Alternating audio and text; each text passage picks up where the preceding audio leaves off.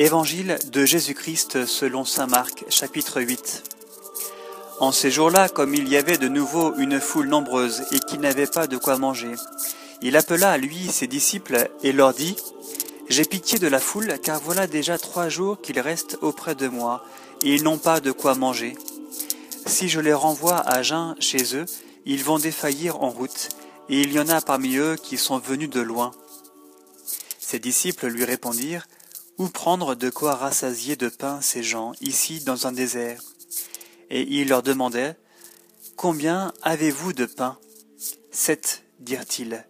Et il ordonna à la foule de s'étendre à terre. Et prenant les sept pains, il rendit grâce, les rompit et il les donnait à ses disciples pour les servir, et ils les servirent à la foule. Ils avaient encore quelques petits poissons.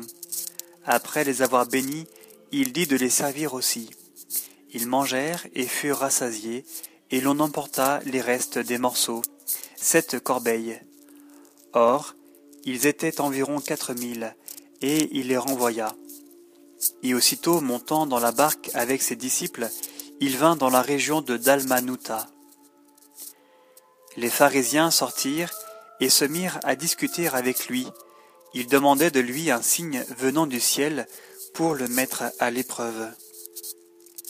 Gémissant en son esprit, il dit Qu'à cette génération à demander un signe En vérité, je vous le dis, il ne sera pas donné de signe à cette génération.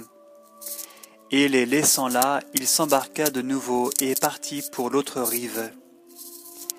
Ils avaient oublié de prendre des pains et ils n'avaient qu'un pain avec eux dans la barque. Or, il leur faisait cette recommandation.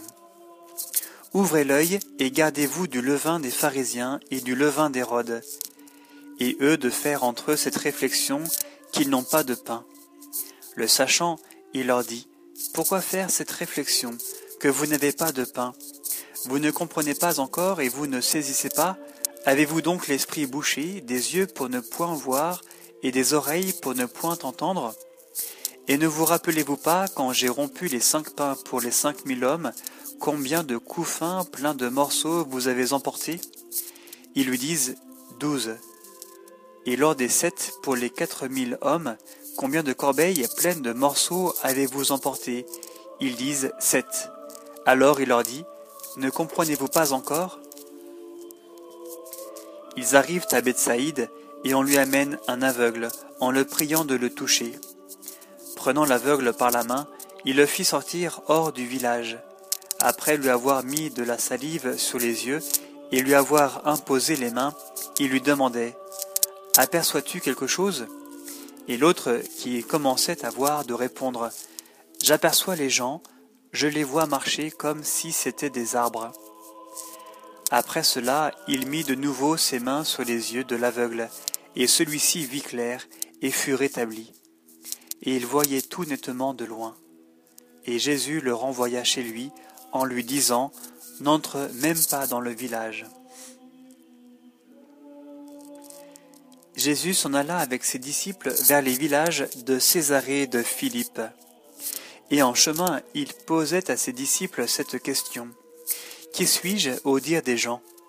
Ils lui dirent Jean le Baptiste, pour d'autres Élie, pour d'autres un des prophètes. Mais pour vous, leur demandait-il, qui suis-je?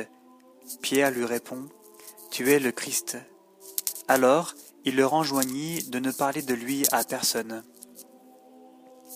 Et il commença de leur enseigner.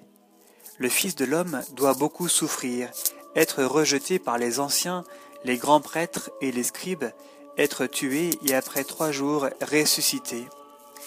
Et c'est ouvertement qu'il disait ces choses. Pierre, le tirant à lui, se mit à le morigéner.